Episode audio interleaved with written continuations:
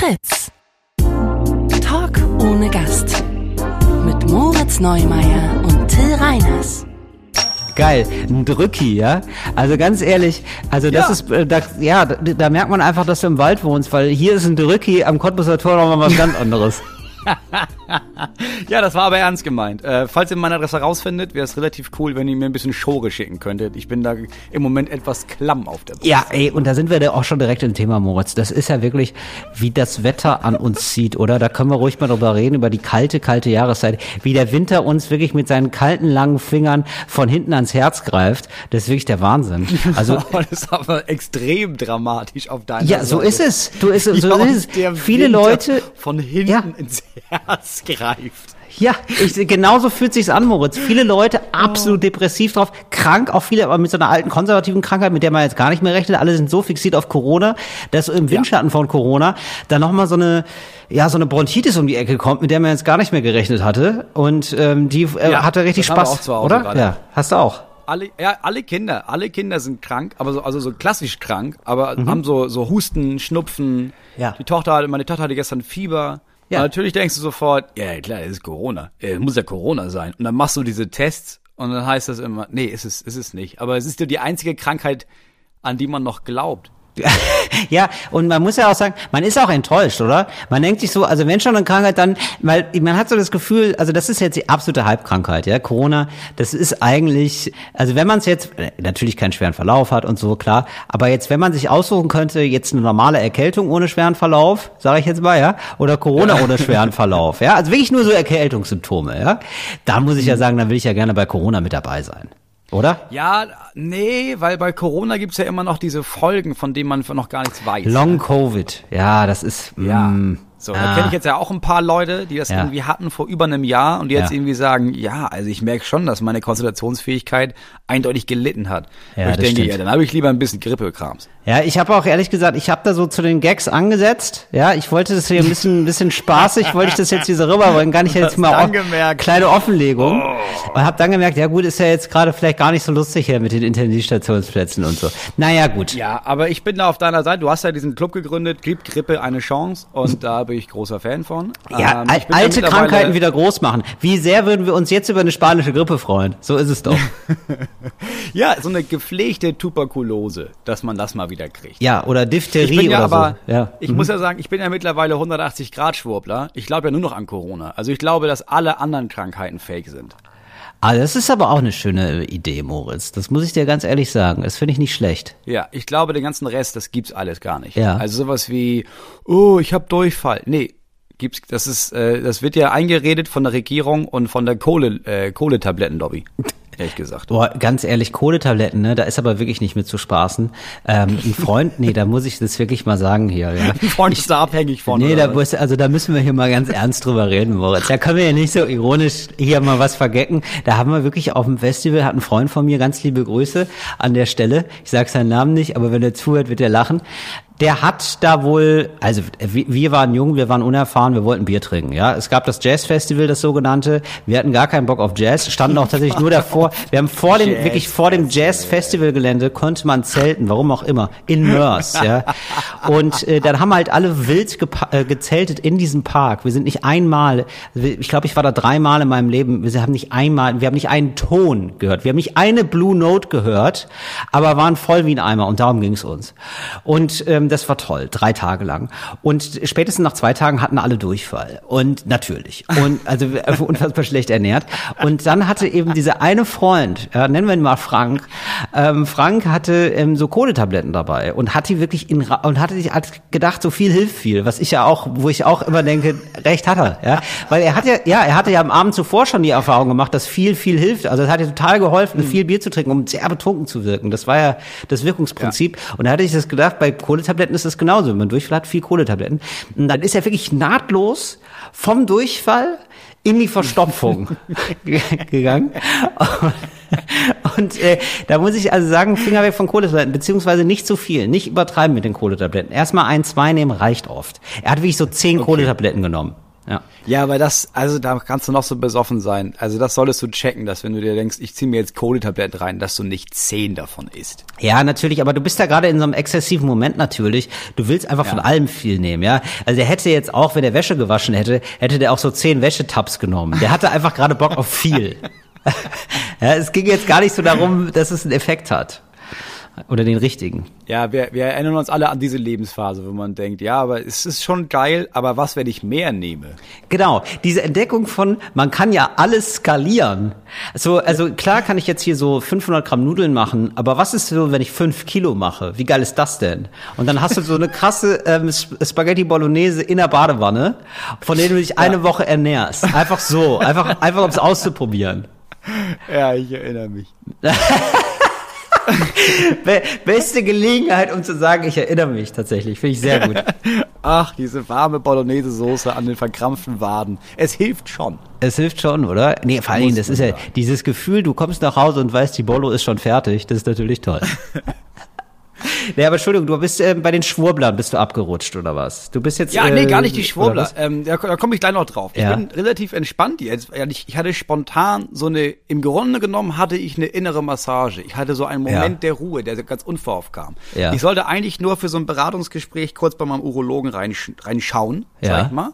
Ja, verstehe. Ähm, ja. Sollte so drei Minuten dauern. Ja. Und dann kam ich da an und dann meinte, ich, das, ich hab den ich war noch nie da. Hm. Der hat ja eine geniale Sprechstundenhilfe, die dann meinte, ja, das dauert auf jeden Fall, müssen Sie noch eine halbe Stunde warten, weil, ja, ist ein Montag, ne? Da haben, und ich zitiere sie, da haben am Wochenende immer viele Männers Pimmelauer und da kann das immer mal ein bisschen dauern. Nein, wirklich, der hat Und wirklich Pimmelauer gesagt, oder was? Pimmel, Pimmelauer, und ich dachte, ab erst dachte ich, erschreckend, erschreckend für, äh, für eine Sprechstundenhilfe. Erschreckend. Und dann habe Ja. ich gedacht, ja, aber ich glaube, das ist wie mit so GerichtsmedizinerInnen, weißt du? Dass die Ja. irgendwann, für die ist der Tod Alltag und für sie sind halt einfach lapprige Penisse. Das ist einfach ein Alltag geworden. Das Absolut. ist einfach eine andere Sprache. Das ist, das ist, die reden in Code im Grunde genommen. Ja, ein labbriger Penis ist ja für manchen der Alltag, auf jeden Fall. Das ist ja, das ist ja, das ist ja nicht von der Hand zu weisen. Ja, das, das kann ich total verstehen, dass man da so ein bisschen verroht. Ja. Wobei Ja. ich mir jetzt gar Und nicht vor, Moment mal, ganz kurz, aber Ja. ist dieses Pimmelauer, ist das jetzt, ähm, sprechen wir davon so wirklichen übertragbaren sexuellen Krankheiten, weil man am Wochenende im Bordell war? Oder ist es so eine Selbstbefriedigungssache, was man immer wieder hört, so Thema Staubsauger? Nee, das, also das Ding war, auf die Idee kam ich gar nicht, weil ich war dann so in diesem Wartezimmer, ähm, Ja. das voll besetzt war. Also es waren nur sieben Stühle da, aber alle sieben waren besetzt. Alle sieben und haben die sich so wirklich ihre Penisse gehalten, demonstrativ, so, oh, ich habe aber Pimmelauer. Man muss sagen, das waren halt alles, also ich war, ich war glaube ich der einzige Mann unter 70. Das waren alles Ja. über 70-Jährige da. Ja, also das okay. war, ich saß da einfach Ja. und ich war eineinhalb Stunden saß ich da Ja. mit sich abwechselnden sehr alten Männern, Mhm. von denen im Durchschnitt immer über die Hälfte weggepennt ist. Ja, ja, das kann ich Also mir vorstellen. zeitweise saß ich da und es gab auch keine Zeit. Es gab eine einzige Zeitschrift und das war die Gala, was ich Mhm. nicht verstehe beim Urologen. Weißt du, gib mir die Autosport, gib mir irgendwas, aber oder die Men's Health oder sowas. Aber es gab nur eine Gala, auf die alle dann auch so neidisch geschielt hatten. Ja gut, aber Weil- na, ganz ehrlich, Moritz, ich habe also auch bei einer, bei meiner Friseurin, ne, da guck ich da total gerne mal in diese äh, Tratschmagazine rein. Ja, also lass es das neue Blatt sein, die neue Freizeitrevue oder eben die Gala. Für mich alle, muss ich ganz ehrlich sagen, ist, wir sollen jetzt keine Werbung machen, deswegen habe ich auch noch andere Magazine genannt, aber ich muss jetzt einfach mal sagen, mit der bunten zusammen für mich wirklich, also fester Bestandteil finde ich von der Bibliothek beim Friseur. Das finde ich einfach, das ist für mich ein, ein Flaggschiff, ja, ein Flaggschiff der Unterhaltungslektüre. Und äh, da muss ich sagen, da schnupper ich total gerne mal rein, weil ich dann immer denke, da sind ja Leute, die sind so extrem berühmt. Ja, und ähm, wir haben aber null Kontakt zu denen. Also für uns sind die ja so äh, fast Unbekannte und äh, da gäb's Leute, die fallen vom Glauben ab, wenn ich den, den Cousin von Prince Andrew nicht kenne. So, oder gar nicht weiß jetzt, mit wem Ja, Prince Andrew zusammen ist. Und das finde ich irgendwie so ganz interessant, dass es da nochmal so eine Welt gibt, wo ähm, die so langsam so, so, so, ja, sich so verdünnisiert, sich so ein bisschen, so ein bisschen wegbröselt. Und da, so, darüber zu lesen, finde ich irgendwie ganz geil. Ja, ich habe das dann ja auch gemacht, weil also wir haben alle, wie gesagt, also du hast halt Stück für Stück schliefen diese ganzen alten Leute da ein und alle haben so ein bisschen räuberisch darauf gewartet, dass derjenige, der die Gala hatte, wegnickt. Wir waren Klar. dann am Ende nur noch zu zweit also der andere wache Mann, wurde reingerufen ins Zimmer und da gleich danach nickte der bunte Mann weg und da habe ich, äh, die, der Gala-Mann. Ja. Und da habe ich mir schnell die Gala geschnappt und ich habe sie, ich habe es geschafft, sie einmal komplett zu lesen. Mega. Was ist los bei den Celebrities, Moritz? Was ist dir hängen geblieben? Weil ich muss jetzt gar nicht, ich habe jetzt auch an diesen Friseurbuch gedacht und dann habe ich gedacht, ah, was, was weiß ich denn da noch? Und das ist wirklich, das ist da rein, da raus, ich weiß es eigentlich nicht mehr.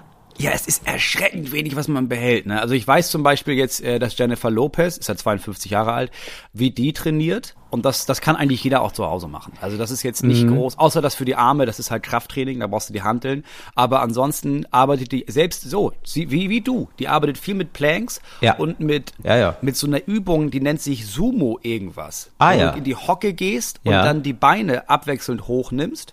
Weißt Ach du, so du wie Sumo. Scheiße. Okay, Leute da halt. kriegst du wahrscheinlich Aber Arschmuskeln halt wie sehr Sau. doll. Ja, ja, Da das ist kriegst so- du- Da oder? kriegst du einen richtigen Jennifer Lopez Arsch von, wie sie selber sagt. Ja, ja, okay. Ja, ja, das kann ich mir vorstellen. Das ist, das klingt jetzt schon anstrengend. Wenn man schon daran denkt, tut es schon weh im Po. Ja. Okay. So, ähm, dann hatte das Alsterhaus, die Alster-Arkaden in Hamburg, hatte da äh, nachts aufgemacht für Stars und Sternchen. hast du die ähm, noch die vor dir da liegen waren. oder was? Das ist ja unfassbar, was du da noch reproduzieren kannst. Ja, na ich, ich, und ich fange erst an. Also ich könnte dir tatsächlich, Ja, glaube ich, okay. noch, noch sehr viele mehr Sachen erzählen. Also zum, es, es gab ja erst den Prozess äh, für, wie heißt sie, Megan, äh, dem, nachdem ja der Maxit war und sie dann in die USA gezogen ist mit ihrem Prinzen, gab es ja jetzt den Prozess da. Den Maxit, oh, wie gut ist das denn? ja. Weil Megan ist Da in die ist- USA gegangen, das ist der Maxit, natürlich. Toll. Und ja. Megan, ähm, es gab den Prozess, weil sie, äh, bei dem natürlich rauskam, dass sie einen Brief geschrieben hat an ihren Vater und der ist an die Presse weitergereicht worden. Aber jetzt gibt es wohl Aussagen von ihrem Assistenten, der unter Eid ja nicht lügen durfte, dass sie schon darauf spekuliert hat, dass der Vater das an die Presse gibt. Außerdem haben sie und ihr Ehemann und das muss man sich mal reinziehen, mit dem Typen, der jetzt die neue Biografie geschrieben hat von ihr, Typ ist 42, sieht aus wie 16, ich weiß nicht, wer das macht, aber werden wir vielleicht nächste Woche in der Gala rausfinden, ähm, dass die da ihm auch Informationen gegeben hat. Obwohl sie behauptet hat, sie hätte das nicht getan und auch ihm wohl gesagt hat, das darf aber nicht an die Öffentlichkeit kommen, dass wir da mit ihr gesprochen haben. Ah, das Ja, die ist äh, unten also so durch. ein bisschen, ja. Ja. die ist unten durch irgendwie und ähm, Oder, ja, ich habe das man noch in London mittlerweile sagt, äh, Prinzessin Pinocchio. Weil sie ja so viel lügt. Weil sie viel lügt, ja. Und ist das denn jetzt eigentlich so bei ihr, ne? Ist das so, dass, Mhm. also ich finde das ja ganz gut, wir haben, wir hatten es da auch irgendwann mal ganz kurz von, dass ich ja ganz geil finde, dass sie sozusagen die Monarchie von innen heraus zerstört, weil sie da einfach keinen Bock mehr drauf hat. Ja. Und ich, irgendwie hat sie meine Sympathie, also so sehr man da Sympathie haben kann, wenn man sich richtig doll nicht für ein Thema interessiert. Aber, aber ähm, ich habe jetzt immer noch nicht verstanden, so wie so die öffentliche Wahrnehmung ist. Hast du das so ein bisschen rausgelesen?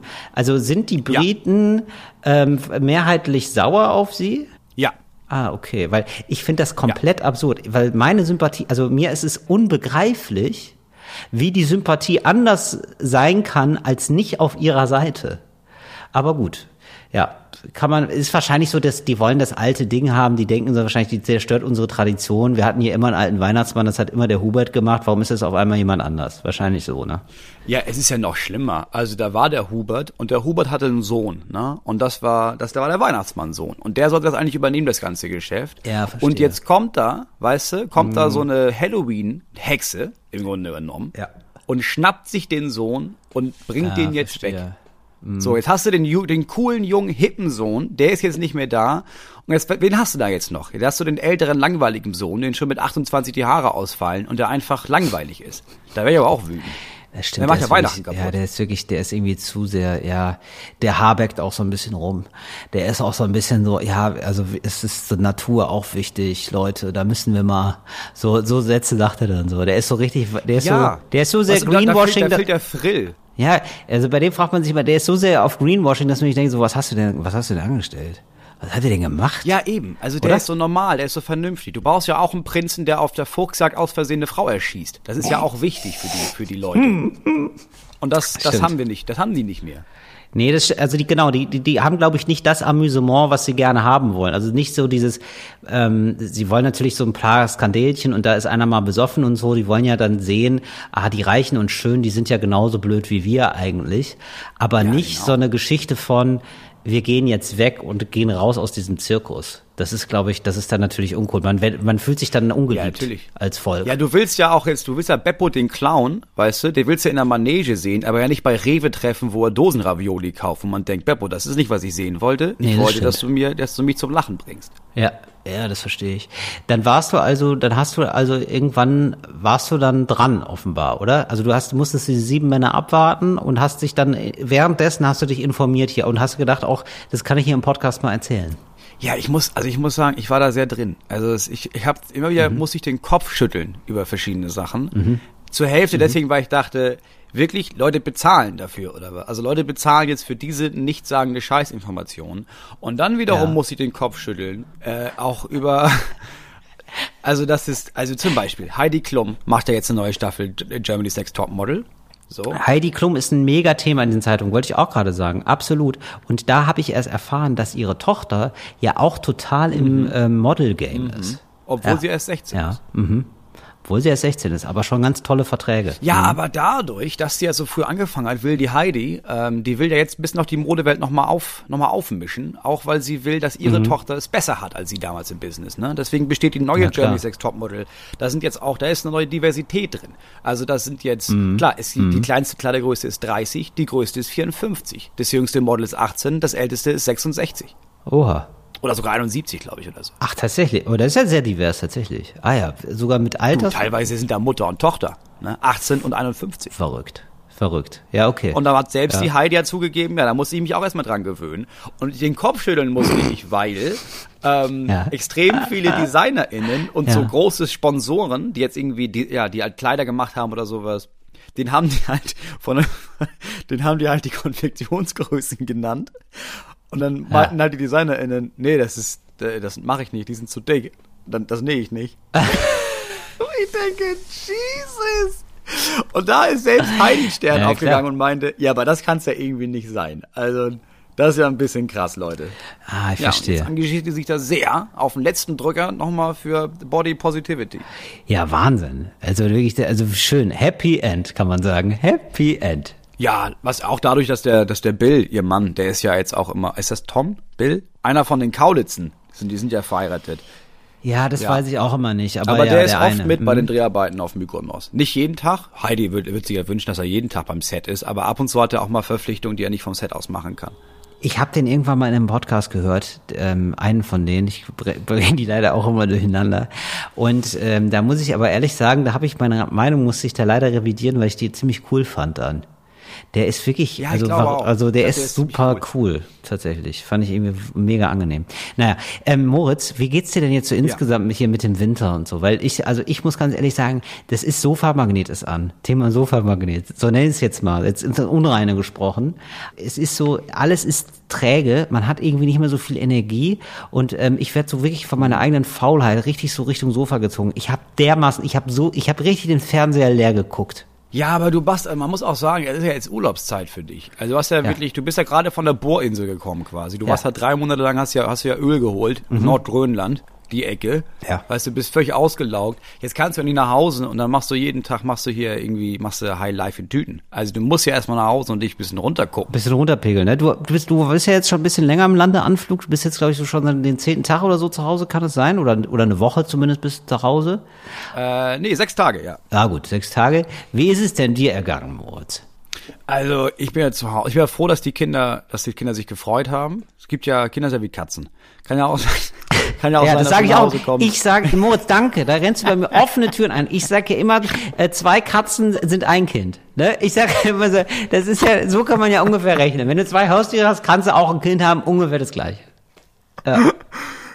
Ja, ich sag, ja, äh, ähm, nee, das sage ich nicht. Ähm, Naja, ich sag mal so, doch, ich kann es aber sagen, für dich, Moritz. Ich sage immer, Tiere sind ja eigentlich wie ein Kind mit Entwicklungsstörung. Weil der irgendwann, ne, die Katze kommt irgendwann nicht mehr weiter, das Kind schon. Aber so, so muss man es ja sehen. Oder? ja, du hast ja irgendwann, hast du ja gesagt, äh, zwei Dackel und eine Topfpflanze ist wie ein behinderter Säugling. Das das, Nein, das habe ich nicht, das habe ich nicht gesagt.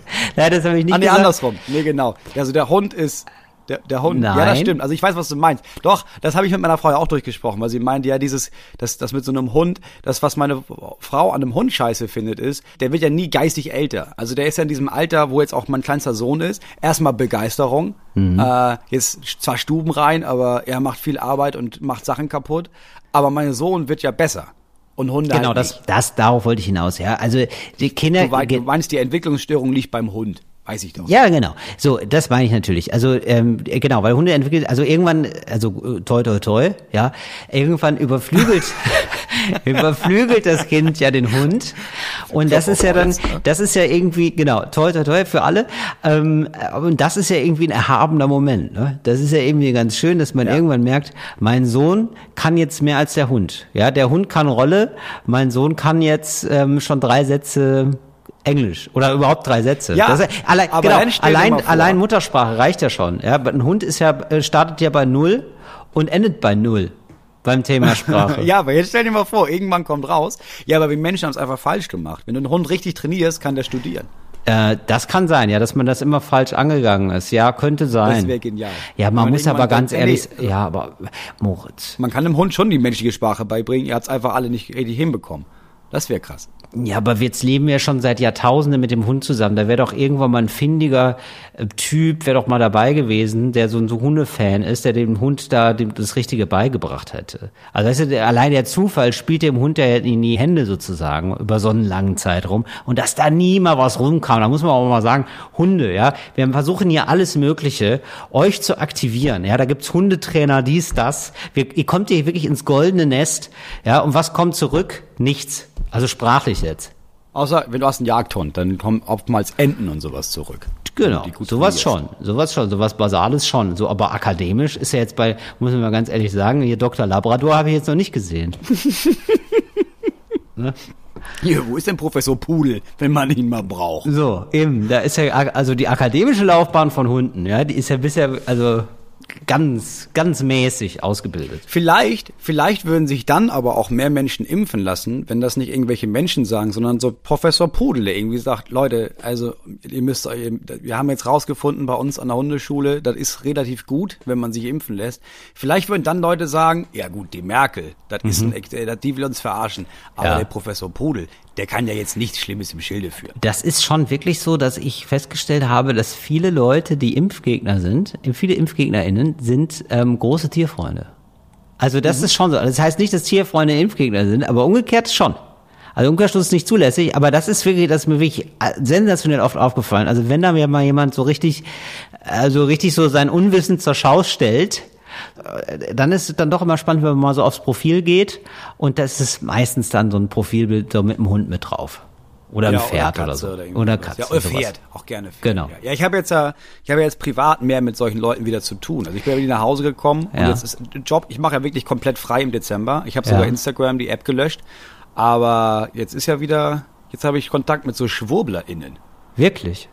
Ja, zwangsweise. Also jetzt nicht in meinem Bekanntenkreis, ne? Aber ja, natürlich. Also mein Kind geht zur Schule und da sind eine Menge Eltern und da sind auf jeden Fall, also ich glaube, es gibt keine Schule in Deutschland wahrscheinlich, wo nicht mindestens ein, zwei, drei Familien solche Leute sind.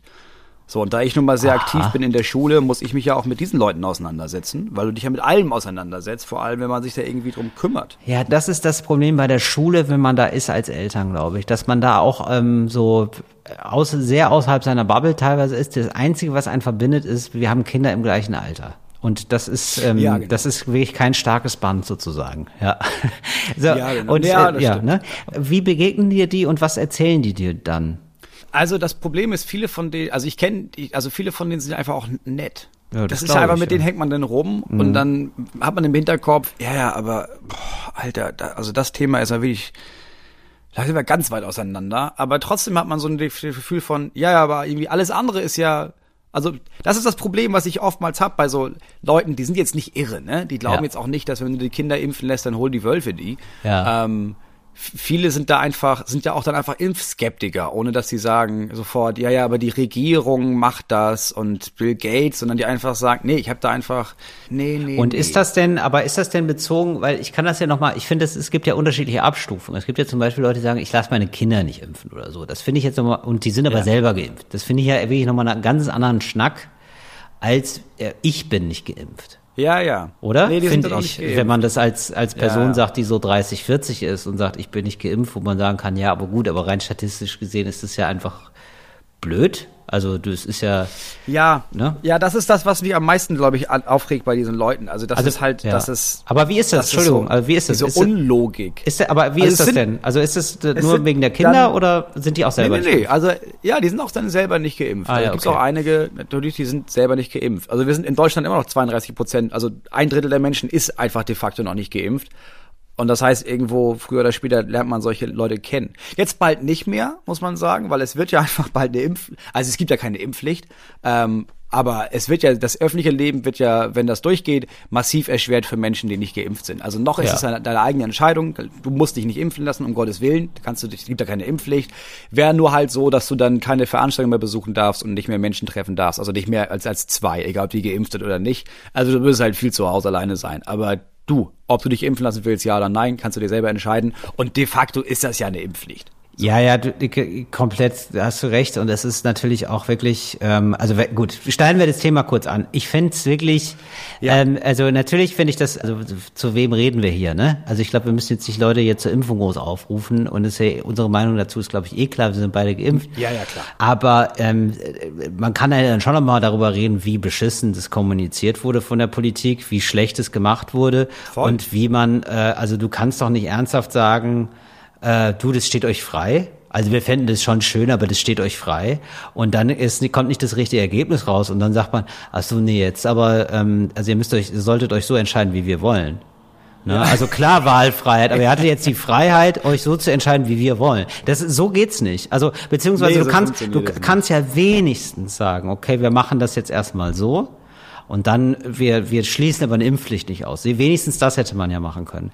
Und da ist ja. Genau. Kannst Genau. da irgendwie sagen, pass auf, ihr habt noch ein bisschen Zeit, da könnt ihr das noch machen, aber Stück für Stück machen wir die Schlinge zu und früher oder später machen wir für euch das so unangenehm, dass ihr euch zweimal überlegen werdet, ob ihr euch impfen lassen wollt oder nicht. Also dann kann man das halt so ehrlich kommunizieren. Was halt nicht gegen wegen Bundestagswahl, da musst du halt sagen, nein, nein, nein, nein, Impfpflicht gibt es nicht. Weißt du, Armin Laschet hat ja sogar 2G ausgeschlossen in NRW, weil er meinte, das ist für uns kein Thema. Einfach nur, weil er Ja. wusste, ja, das wollen die Leute doch nicht hören. Dann wählen mich vielleicht einige weniger. Ja, genau. Und das ist einfach so mies und irgendwie so, Ja. also, also das ist, also ich bin mal sehr gespannt. Ich hoffe es natürlich nicht, aber ich glaube, das wird äh, nochmal die AfD stärken, weil es dann wieder so aussieht wie, Ja, ja, ähm, okay, man, wem soll man denn glauben? Man kann ja keinem mehr glauben. Und ja, was sag, was sage ich den Rechtspopulisten dann? Also kann ich auch nur sagen, ja, also die, das ist einfach gelogen. Punkt. Ihr habt gelogen. Ihr habt ein Versprechen gebrochen.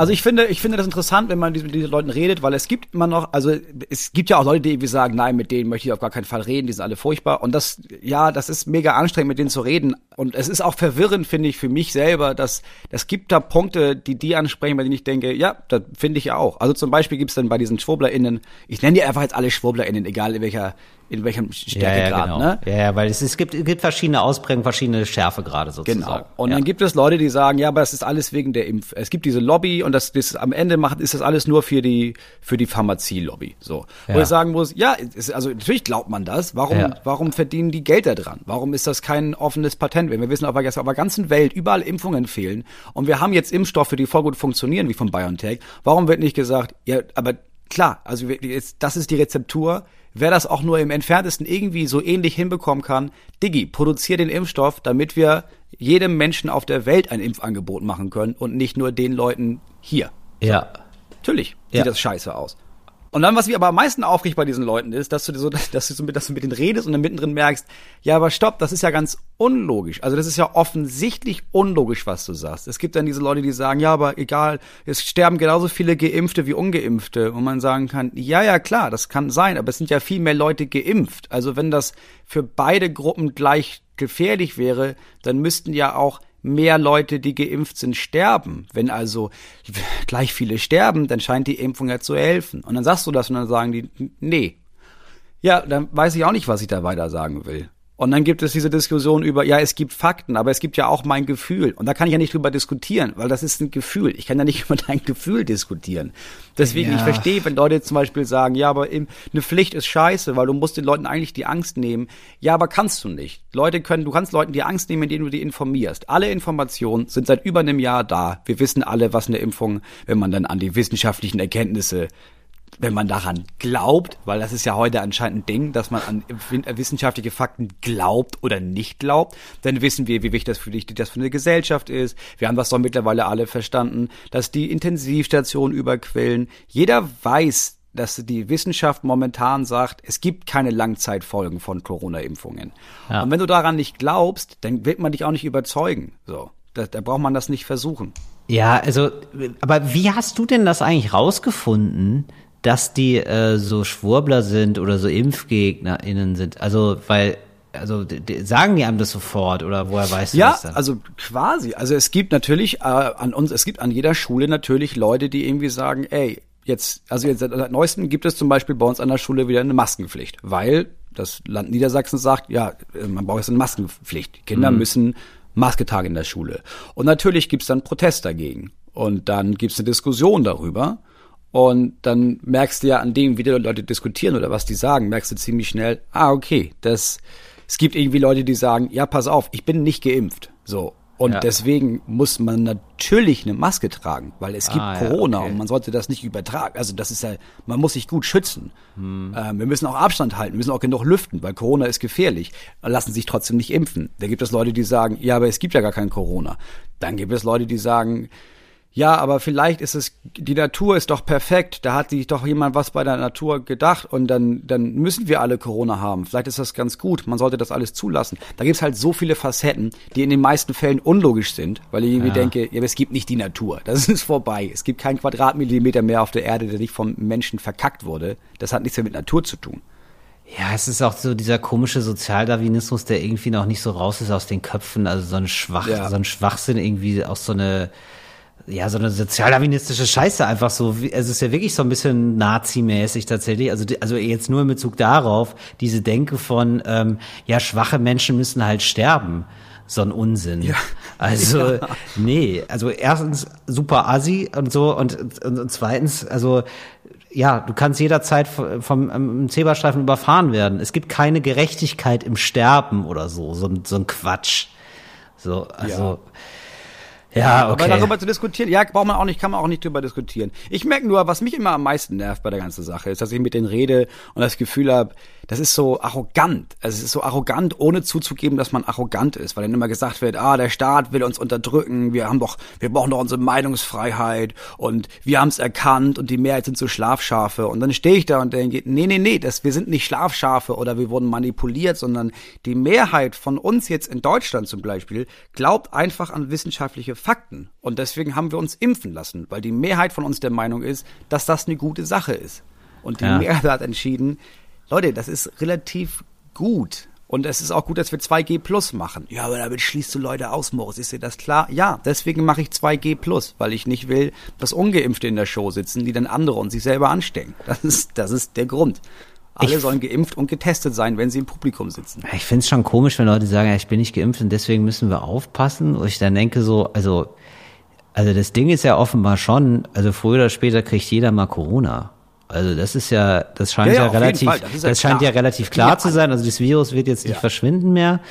Und äh, da werden wir also über Jahre und Jahrzehnte mit zu tun haben und dann gibt's wahrscheinlich hoffentlich bald auch noch mal besseren Impfstoff und noch mal Medikamente und so, dass das vielleicht irgendwie ein bisschen so so eindämmbar ist, dass man sagt, das wird ja. wie eine Grippe sein oder so. Das ist ja wahrscheinlich so eine ganz relativ realistische ja. Perspektive, was man so hört von Expertin.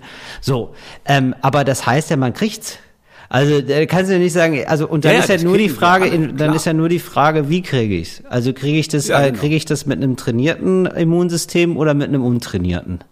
Und, ja. ne? So, das ist ja, also deswegen finde ich das so cool. Also finde ich aber auch teilweise unter Geimpften eine ganz komische äh, Perspektive. Also ich kann, finde es total nachvollziehbar und äh, auch sehr rücksichtsvoll, wenn man sagt, na gut, jetzt sind jetzt die Intensivstationen so voll, da möchte ich jetzt nicht so viel unter Leute oder so. Ja, okay. Aber ähm, es, ich denke manchmal so, dass die Leute denken, ja, ich muss mich jetzt hier nur lang genug verstecken und dann ist es vorbei. Ich glaube, das ist, ja, das genau. wird so nicht stattfinden. Also das ist so ein Irrglaube. Also ja. das ist klar, alle kriegen irgendwann Corona. Also wir müssen nur aufpassen, dass es möglichst wenige doll bekommen, sodass die im Krankenhaus sind, weil dann ist die Krankenhäuser voll und das ist halt scheiße. Und es im besten Fall dauert das möglichst lange. Also es dauert möglichst lange, bis alle das gehabt haben, weil dann sind es an einem einzelnen Tag möglichst wenig PatientInnen, die man betreuen muss. Aber kriegen tun wir das alle. Wenn du, und das ist halt auch das Ding. Oder, oder auf jeden Fall, also ich weiß nicht genau, was kriegen heißt. Also ich weiß nicht, also ich meine, sozusagen der Organismus ist mit diesem Virus konfrontiert. Ich weiß nicht, wie genau, also ich bin da zu wenig informiert, glaube ich. Ich weiß nicht genau, was das heißt, ob das Virus das sozusagen schafft durch diese Verteidigung erstmal und dann hat man einen wilden Verlauf oder auch nur, dass da die Abwehrkräfte des Körpers so da sind, dass das Virus sozusagen nicht andocken kann oder so. Aber dass man sozusagen früher oder später damit konfrontiert ist, also dass der Körper sozusagen ja. damit konfrontiert ist, das scheint mir relativ logisch zu sein, wenn man sagt, ja, okay, wir leben jetzt hier noch 30, 40, 50 Jahre. Also innerhalb dieses Zeitraums wird das wohl irgendwann mal passieren. Ja, und das ist also ganz viele Leute, die ich jetzt im Umkreis habe, die dann sagen, ja, aber das ist ja meine Entscheidung, das ist ja meine Entscheidung, ob ich mich impfen lasse. Und ich glaube, wenn ich das kriege, dann habe ich ein gutes Immunsystem. So, das ist, das wäre meiner Meinung nach auch okay, das zu sagen, wenn du dann nicht ins Krankenhaus gehst, wenn es doll ist, weil dann nimmst du jemandem das Bett weg. Ja, genau. Ja, und dann denkt so, man dann sich kriegt ja, Corona ja. und dann bleibt zu Hause. Ist okay. Ja. Und da, denkt man sich ja dann doch so nach so zwei Wochen, boah, ich kann, ich kann nicht mehr atmen. Äh, weißt du was? Da, ähm, da, da will ich jetzt hier nicht so edler tun, als ich bin. Ja. Ja, ich habe so ein Video gesehen von so einem Typen auf der Intensivstation, der vorher so Vorträge gehalten hat, warum die Impfung schlecht ist und dass es Corona nicht gibt. Oder dass es das gibt, aber nicht gefährlich ist. Und dann wurde der halt beatmet und der Arzt war da und meinte, sie brauchen noch mehr Sauerstoff. Also wir müssen sie bald in künstliches Koma verlegen. Und dann kam der Kameratyp und meinte, ja, was sagen Sie ja jetzt dazu? Ja. Er meinte, ja, so okay, ich kriege Luft, ist alles gut. ja, aber Sie haben ja jetzt gesagt, dass das nicht gefährlich ist und haben ja. Leuten empfohlen, sich impfen zu lassen. Ja, würde ich immer wieder sagen. Ja, aber sie sterben ja gerade. Also sie sind ja. Ja, aber ganz ehrlich, ey Moritz, ich werde aber auch, ey, ich kann ihn so verstehen, ne? ich werde auch bockig. Also ganz ehrlich, weil ich, also ich, ich sehe mich da so sehr, ne? Weil, mein, komm, wir, wir verrennen uns manchmal in so Sachen, ne? Also jetzt hier auch wir, bei unserer, hier bei Schund und Asche, Moritz und ich haben ja zusammen eine Bühnenshow, die wir jetzt lange nicht mehr aufgeführt haben, aber im Mai. Aber tun wir, sollen wir Im ansagen. Mai ist Von es ja in der ersten, soweit. in der ersten Maiwoche. Genau.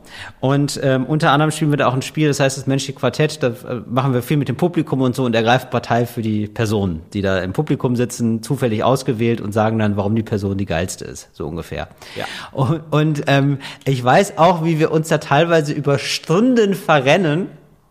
So in, äh, warum jetzt Bademeister der bessere Beruf ist als Krankenschwester zum Beispiel.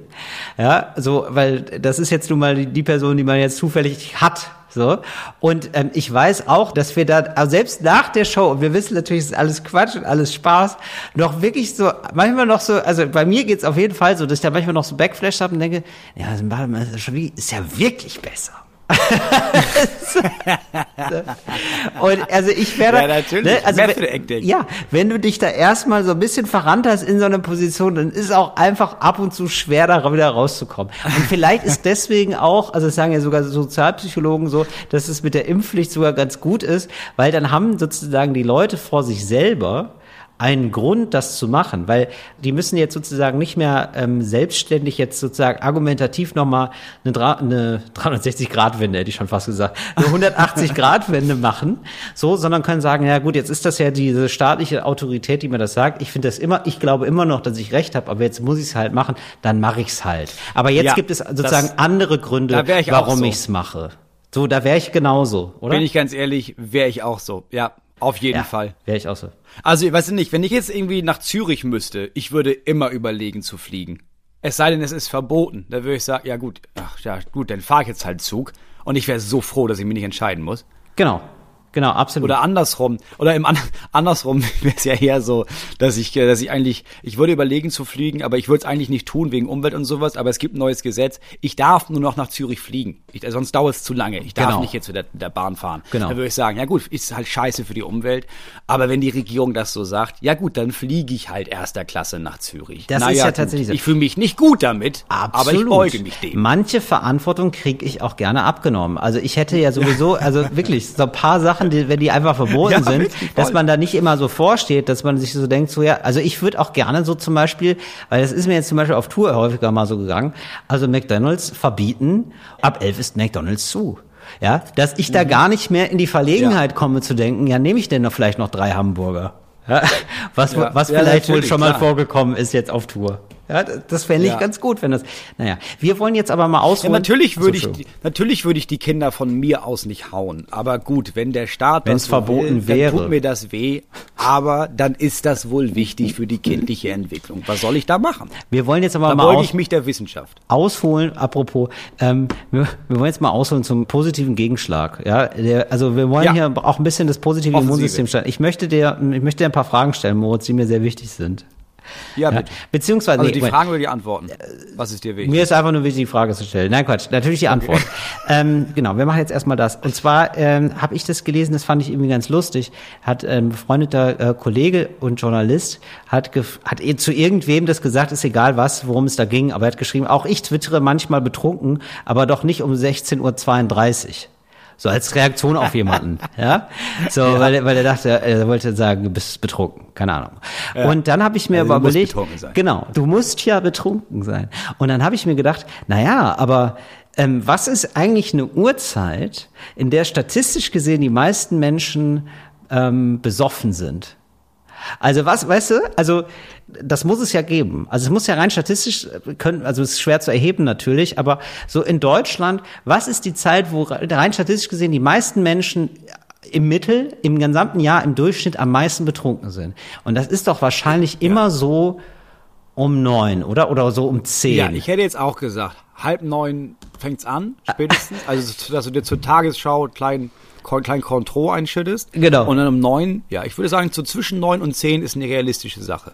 Genau. Weil viele hören dann auch auf, weil, ach, morgen ist wieder Arbeit. Aber ja, ich denke ja. Ne, so zwischen neun und zehn, das glaube ich auch. Neun, zehn, vielleicht sogar elf, weil das wirkt ja oft, Alkohol wirkt ja noch ein bisschen nach. Vielleicht ist elf auch wirklich so die Spitze, würde ich sagen. So elf, elf Uhr. Also es ist ja auch so, wenn du um elf eine Nachricht bekommst, dann, ähm, also eine SMS oder so, ähm, dann checkst du ja schon zweimal, ob die Person vielleicht besoffen ist. Also aus welcher Laune heraus wurde mir gerade die, oder? Das, das finde ich schon so. Also es sei denn, du bist Banker und alle arbeiten sowieso immer bis ein Uhr nachts.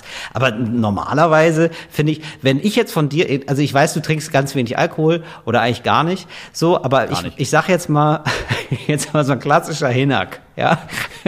Ja. So, kann man mal sagen. So, da würde ich das immer, oder tatsächlich alle Leute in meinem Umfeld, also die trinken alt, ab und zu Ja, ja. alle mal was, so.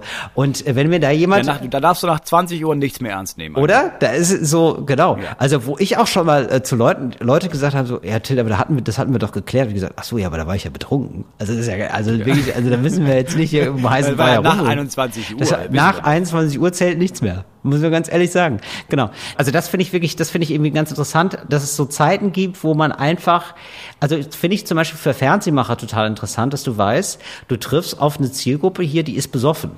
Also eigentlich Ja, müsstest du. das merkt man aber auch, finde ich. Das ist total wichtig. Ja, aber ich weiß ich nicht, ob das alle merken. Also das ist nicht Doch, klug, ein weiß- Kulturmagazin weiß- auf 11 Uhr zu legen, zum Beispiel. Nee, nee, nee, doch, doch, natürlich. Weil in elf, natürlich, es ist ja die perfekte Zeit. Diese Leute haben angefangen mit Rotwein und haben wissen auch um, um 21 Uhr, da hatte ich ein Gläschen zu viel und ich weiß, ich trinke noch drei. Und dann haben die ein mieses Gefühl, weil sie sich dann schmutzig fühlen und haben dann das Gefühl, aber ich brauche irgendwas, ich muss jetzt mich so fühlen, als wäre ich intellektuell und deswegen habe ich getrunken. Und dann gucken die Kulturmagazine. Ja, okay, aber du gehst, Wort du, mehr. okay, aber du gehst jetzt von einer sehr komplexen Psyche aus, Moritz. Das ist, also ich glaube, die meisten Leute denken sich nach vier Burger, ey, ich will jetzt wieder ein bisschen ablachen. Ich will, ey Leute, ich will, ich will es ja ein bisschen billiger, aber hier gibt's ja nicht auch so dreckige Sender. Ich brauche jetzt einen dreckigen Sender. So, man, man ist, Ja, man ist Schmutz von innen, man, man ist Schmutz von außen, man macht sich Gift in den Körper und dann will man was Giftiges sehen. Ja, aber ich glaube, deswegen gibt's langsam diesen Trend, dass diese ganzen Sendungen, die am Freitag und Samstagabend laufen, dass die einfach mittlerweile vier, viereinhalb Stunden dauern. Weißt du, früher gab's nur Wetten das. Das war einfach viel zu lang. Alle wussten das. Ja, aber was soll man machen? Ist halt Wetten das. Und jetzt mittlerweile dieser ganze Joko und Klaas Krams und diese ganzen Nachahmer-Shows dauern alle vier Stunden, weil du weißt, ja, die gucken das, dann fangen die an zu saufen und ab spätestens Viertel nach neun ist denen jetzt halt komplett egal, was da läuft. Und bevor wir jetzt was Neues anfangen und Leute denken so hoch, nochmal so hochschrecken und sich denken, huch, die Sendung, oh Gott, oh Gott, schaffe ich noch, mich zu konzentrieren? Stimmt. Da ballerst du die gleiche Scheiße einfach vier, fünf Stunden durch. Leute bleiben hängen, bis sie merken, ach Gott, ist ja ein Uhr und ins Bett wanken. Ja, das stimmt. Das ist irgendwie, der Trend geht auf jeden Fall zu, wenn wir sie jetzt schon mal haben, dann würgen Ja. wir den aber auch alles rein. Das ist Immer total nachschenken. Das ist mir jetzt auch so gegangen im Kino. Ich war jetzt unfassbar oft im Kino. Da ist bei wirklich ein Damm bei mir gebrochen. Ich bin gar nicht mehr ins Kino gegangen, jetzt ganz lange Zeit über. Natürlich auch wegen Corona, aber danach ja auch aufgehört. nicht, klar. Ja, ich weiß, es ging ganz lange nicht. Aber ähm, ich brauchte dann so einen Film und dann gab's so einen Mhm. Dammbruch. Da bin ich jetzt wieder, da habe ich jetzt gedacht, ah, okay, bin ich jetzt jede Woche wieder gegangen. Welcher? Welcher war das? Welches war die große Welle bei dir? Große- Was hat den Damm zum Schmelzen, zum Brechen gebracht? Ich glaube tatsächlich, dass es James Bond war. Und ähm, Ja- Ah. ja, James Bond hat den Damm zum Einsturz gebracht. Und das waren alles, jetzt wo ich nämlich drüber nachdenke, das sind, ich habe jetzt vier Filme im Kino gesehen und das waren alles mindestens zweieinhalb Stunden Filme. Und Ja. äh, da musst du dir dann wirklich dann auch, da musst du den Abend frei haben. Da musst du um 8 Uhr anfangen Ja. und dann weißt du, abends habe ich nichts mehr. Und ich wollte immer auf Tour gerne so nachmittags einen Film gucken. Und wenn ein Film drei Stunden dauert mit Werbung, Das schaffst du schaffst du nicht. Schaffst du einfach nicht. Das heißt, du musst dir richtig Zeit nehmen. Und das finde ich so krass irgendwie. Wo sind die 90-Minuten-Filme? Das reicht mir vollkommen. Ich will 90 Minuten Spaß haben, das reicht mir. Zwei, nichts unter zweieinhalb Stunden. Naja, ich habe jetzt auf jeden Fall vier Filme gesehen, alle zweieinhalb Stunden lang. Da möchte ich jetzt erzählen in meiner kleinen Fernsehecke, Moritz. Ist das in Ordnung? Ja, ich, weil, Ja. weil ich bin ja ganz ehrlich, ich kriege ja gar nichts mehr mit. Ich, wir haben ja letztens, ich habe mit einer Frau hier gesessen Ja. ähm, und gedacht, ja, wir wollen mal irgendwann wieder einen Film gucken. Ja. Und dann ist uns beiden aufgefallen, ja, keine Ahnung, was es für Filme gibt. Ja. Also, da bin ich ja völlig ausgestiegen. Also, es gibt James Bond. James Bond hatte, ich sagte, das ist jetzt kein Spoiler, das haben jetzt entweder alle gesehen oder nicht, oder dann guckt ihr es zwei Jahre später jetzt in, im ZDF oder ein Jahr später. So, James Bond hat eine Sinnkrise. Ja, James Bond ist irgendwie nicht gut drauf und es ist versucht worden, James Bond mehr Tiefe zu geben, aber Tiefe kriegen Menschen ja nicht dadurch, dass sie schlechter drauf sind. Also, das denken ja ganz viele. Ähm, Ja. äh, das ist aber nicht so. Also das ist ja nicht so, dass man sich dann denkt, boah, der ist, oh, das ist aber oh, ein spannender Typ, der ist auch mal schlecht drauf. So, sondern da Das, muss äh, hat er jetzt nicht so posttraumatische Belastungsstörungen, weil er so viele Menschen und Frauen, Frauen Menschen getötet, Frauen vergewaltigt hat. Also, was heißt vergewaltigt? Sexuell übergriffig war, dass er jetzt irgendwie merkt, Alter, was habe ich denn gemacht? Ja, der, ich glaube, naja, Moment, also der James Bond ist jetzt, glaube ich, gar nicht sexuell übergriffig gewesen. Also nicht der äh, Daniel Craig. Ja, aber es ist ja, nein, nicht Daniel Craig, aber die Figur James Bond ist ja im Grunde genommen immer die gleiche Figur. Stimmt, man tut's, als würde ich weiterleben. Ja, das verstehe ich auch nicht so ganz, wie man glauben kann, dass Leute das glauben. Also, dass, dass man sich so denkt, nö, das ist für mich der, das ist für mich Sean Connery, der gleiche, ja, absolut. Das hat sich ja im Stil also total verändert und so, aber meinetwegen. Genau, und James Bond ist jetzt, okay, jetzt kommt wirklich ein Spoiler. Wenn ihr noch sehen wollt, dann macht es bitte, aber ich sag's jetzt. So, Ja, ich will den noch sehen. ja gut, dann, ähm, okay, dann jetzt, jetzt müsst ihr ganz Du kannst jetzt hier nicht spoilern, das, das geht nicht. also ja gut, aber äh, ganz ehrlich, Moritz, das wissen jetzt alle. Es stand jetzt auch in den Medien, das ist jetzt sehr klar. Das ist der letzte mit Daniel Craig, so viel kann man zumindest sagen. Das ist der letzte mit Daniel Craig und der nächste James Ach so, Bond, ja, das ist klar. der nächste James Bond, also der nächste 007 wird sehr wahrscheinlich eine Frau. So, das ist klar. So und es gibt jetzt also eine Zepterübergabe sozusagen. So, das konnte man sehen und das ist ganz ehrlich, James Bond hat auf einmal Gefühle, aber er hat immer nur ein Gefühl. Also vorher hatte er immer das Gefühl, ich bin ich bin sauer. Ja, und jetzt, so, und jetzt ist er sauer und auch nochmal ab und zu ein bisschen traurig. Und ich muss ganz ehrlich sagen, das ist irgendwie, das, äh, wenn das jetzt eingebunden wäre in so eine äh, spannende Figur, ja, die auch mal, äh, Humor, da gibt's gar keinen Humor. In James Bond gibt's einfach keinen Humor. Das ist einfach ein bisschen schwierig dann alles.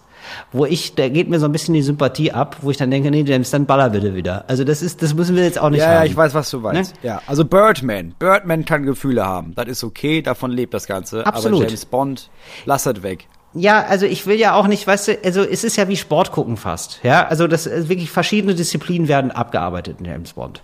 Wie die, wie ich beim Bodentouren mir angucke, wie schafft er das, das dreifache Salto, gucke ich mir an, wie schafft James Bond diesmal die Verfolgungsjagd, was hat er diesmal für Gadgets dabei, so, das ist eine Sportart und da möchte ich halt danach auch nicht den Sportler weinen sehen, wo ich mir frage, was hat er denn? Ja, was, was hat er denn? Oh, oh Gott, oh Gott, oh Gott. Ja, was, was, ist, was ist denn los mit ihm? Ja, das ist ja, das scheint ihm die Sportart ja nicht gut zu tun. Da habe ich ja jetzt ein schlechtes Gefühl bei, das gesehen zu haben. Ne? Das ist ja daneben einfach. Also James Bond Ja, mit weiß, Gefühlen du ist für mich meinst. eine schlechte Idee. Muss ich, muss ich ganz ehrlich sagen.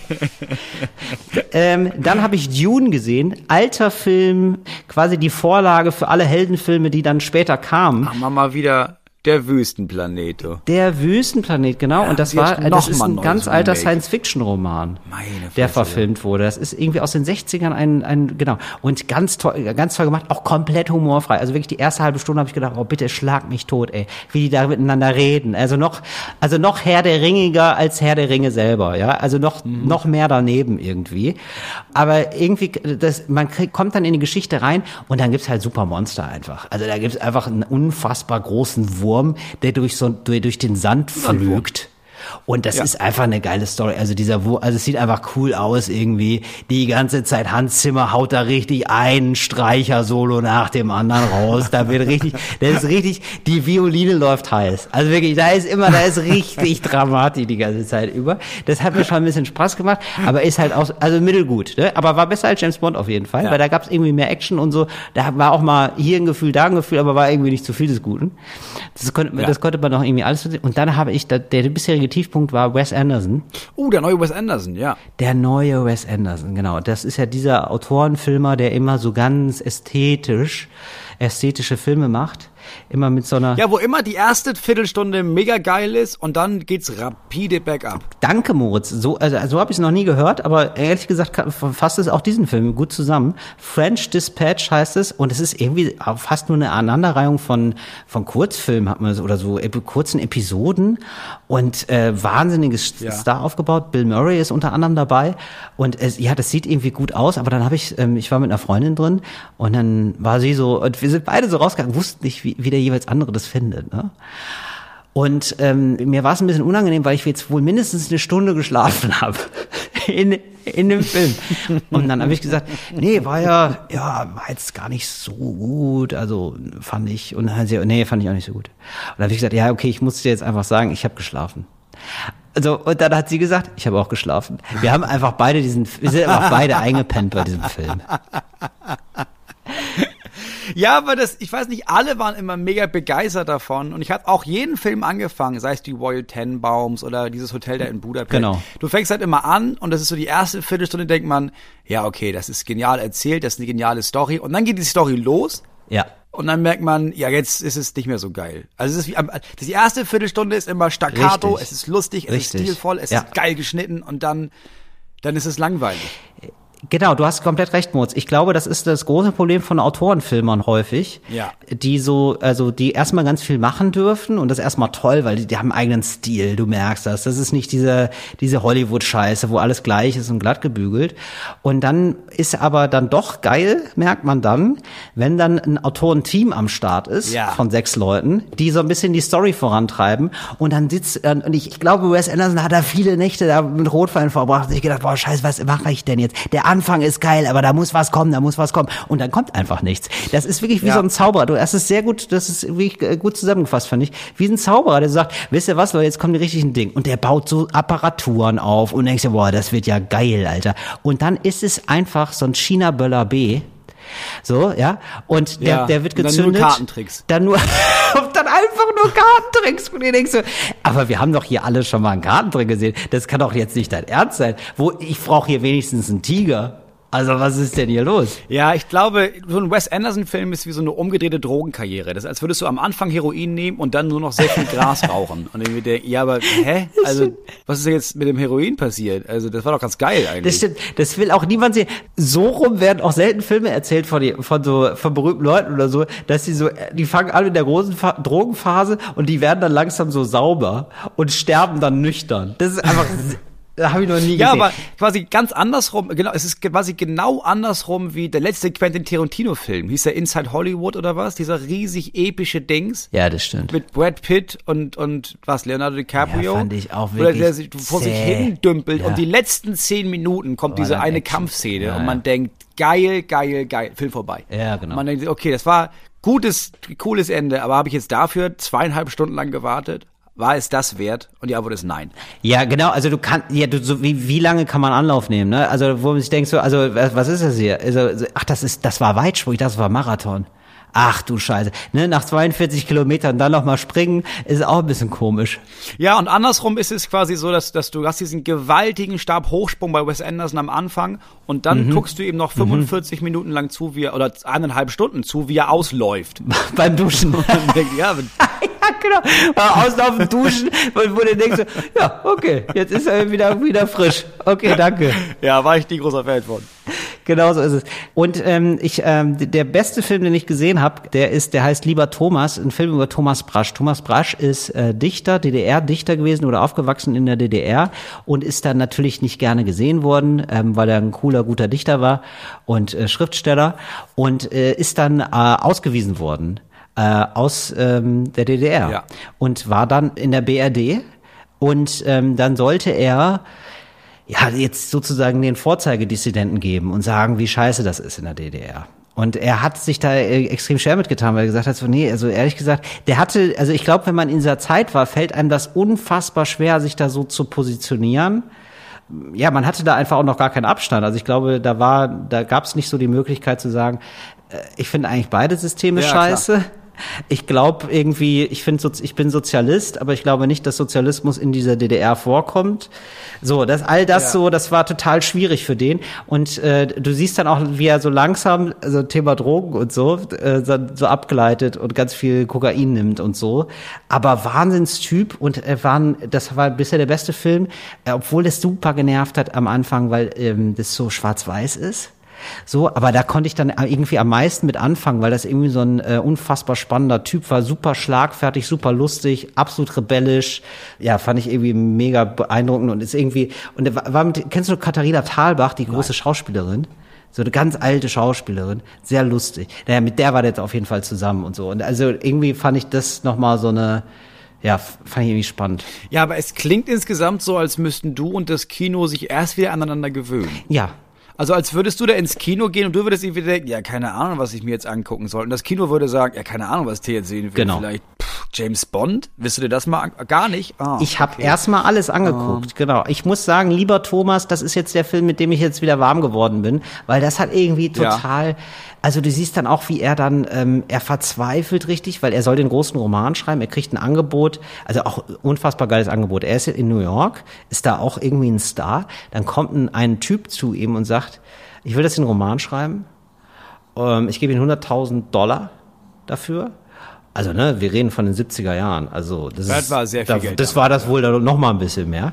Und dann hat er gesagt, und es ist so, ich habe hier eine Wohnung, hier ist der Schlüssel, die ist direkt an, also super geile Lage von der Wohnung. Da können Sie jetzt anfangen. Sie fliegen erst wieder nach Deutschland zurück, wenn der fertig ist. Und äh, ich bezahle alles. Sie kriegen jede Woche 4000 Dollar. Ich will dafür nur 20 Seiten pro Woche haben von Ihnen. Also ein, ich finde ich ein mega Setting. So, oder? Also so perfekt eigentlich. Genau wie du nämlich am Anfang gesagt hast, so von wegen, man muss so ein bisschen gezwungen werden manchmal. So, Ja. ne, das ist nämlich genau dieser Zwang. Also perfekt, hat, er lehnt ab. Er lehnt ab, er verzweifelt, schreibt eine, eine Riesengeschichte. Das kommt gar nicht in, der, in dem Film vor, aber hatte mir nachher ein Kumpel gesagt, weil er sich da auch mit dem sehr beschäftigt hat. Der hat einen Roman schreiben wollen und dann ist äh, später posthum ist dann, hat man dann die Seiten gesehen, an denen er geschrieben hat. Hat ihn nie zu Ende gebracht. Der hat 16.000 Seiten geschrieben. Er hat 16.000 Seiten diesen Roman geschrieben und ist damit einfach nicht fertig geworden. Er ist wahnsinnig geworden über diesen Roman.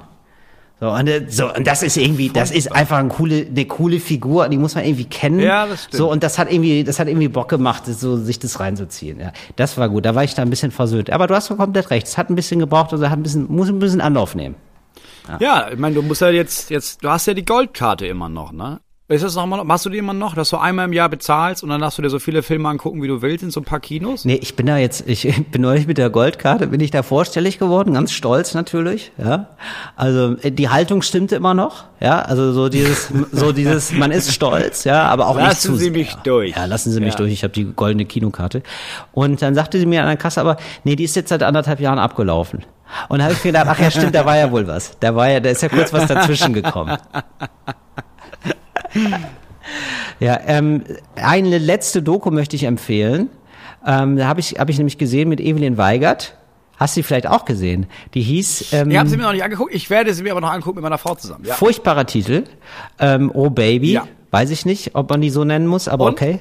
Ganz im Ernst, wenn ich, ich, also ich habe nur den Trailer bisher gesehen und das ist ja gar nicht die Evelyn Weiger, die ich kenne. Evelyn Weiger, die ich kenne, ist genial und dieser ich, also ich habe das Gefühl, dass diese Doku ganz anders ist als dieser Trailer, weil der Trailer ist extrem weichgespült und das kann ich mir nicht vorstellen, dass das die Doku auch ist. Also die Doku heißt Oh Baby, sowas von schwanger. Und man sieht also Evelyn Weigert, die äh, Moderatorin ist und lustige, sehr gute Moderatorin ist.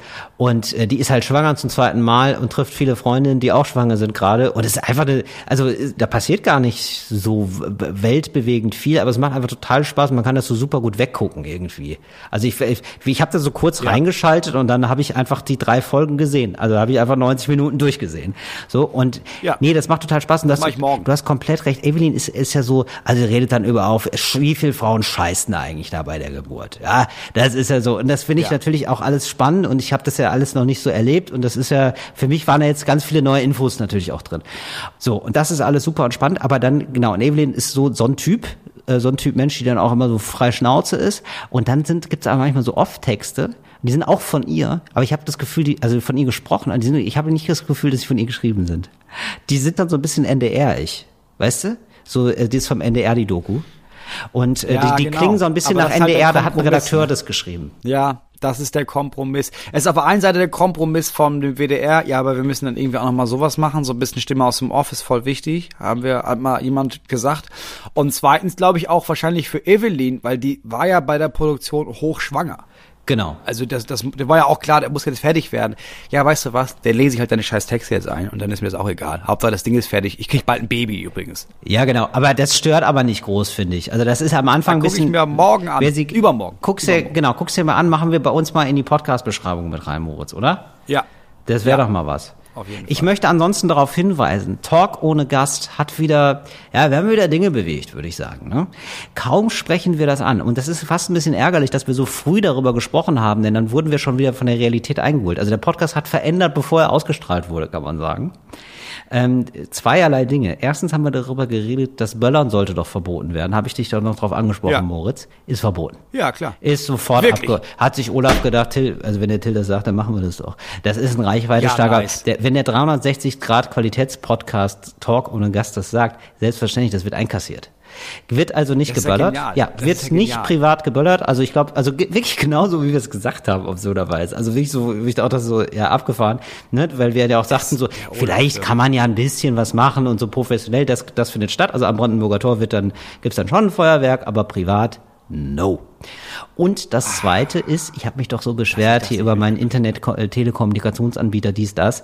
Und ja. da gibt's seit 1. Dezember gibt's eine Novelle des Telekommunikationsgesetzes. Da gibt's eine neue, eine Reform. Und äh, da gibt's also, falls ihr da draußen Probleme habt mit eurem Internetanbieter, ähm, es gibt ein Minderungsrecht, ein neues Kündigungsrecht. Man kann mittlerweile, also es kommt immer auf den Vertrag an, aber man kann eigentlich grundsätzlich innerhalb eines Monats kündigen. Also nicht bei der Mindestvertragslaufzeit, aber wenn die dann abgelaufen ist. Also ihr habt einen Vertrag, der ist zwei Jahre durch und dann wird doch dann ein Jahr lang nochmal verlängert oder so, weil man dann eine Frist verpasst hat. Und da kann man jetzt, so viel habe ich verstanden, nach einem Monat kündigen. All das könnt ihr nochmal nachgucken bei der Verbraucherzentrale. Gut aber fand ich ziemlich geil. Und du kannst nämlich auch, wenn du, wenn du merkst, das Internet ist jetzt hier zu schlecht. Ich habe eine 50er Bandbreite, da kommen aber nur 20 durch, kannst du mindern. Kannst du sagen, da, so, da zahle ich aber wohl nur mal die Hälfte, kommt auch nur die Hälfte an. Ah. Finde ich alles ziemlich gut. Ja haben wir wieder was bewegt, Moritz. Ja, aber wirklich, also sollten wir uns beide mal eine Wunschliste für nächstes Mal zusammenstellen und dann, dann müssen wir beide mal äh, in der nächsten Woche mal sagen, was wir uns noch so wünschen würden. Ja, sehr gerne. Regierung. vom deutschen Machen Staat. Wir. Nächstes Mal eine, eine gibt's große, eine, gibt's die Talk ohne Gast Wunschliste, Wunschliste. für Olaf Scholz. Wunschzettel für Olaf finde ich fantastisch, Moritz. Ja. Das ist gut. Nächstes Mal also den Wunschzettel für Olaf. Ihr hört nächste Woche wieder rein. Das war's für ein Talk ohne Gast für diese Woche. Abonniert diese ganze Dinge bei Spotify. Äh, hört's auch gerne in der Audiomediathek. Ist immer gut für den Start. Schön, dass ihr dabei wart. Bis zum nächsten Mal und tschüssi. Ciao, Inga.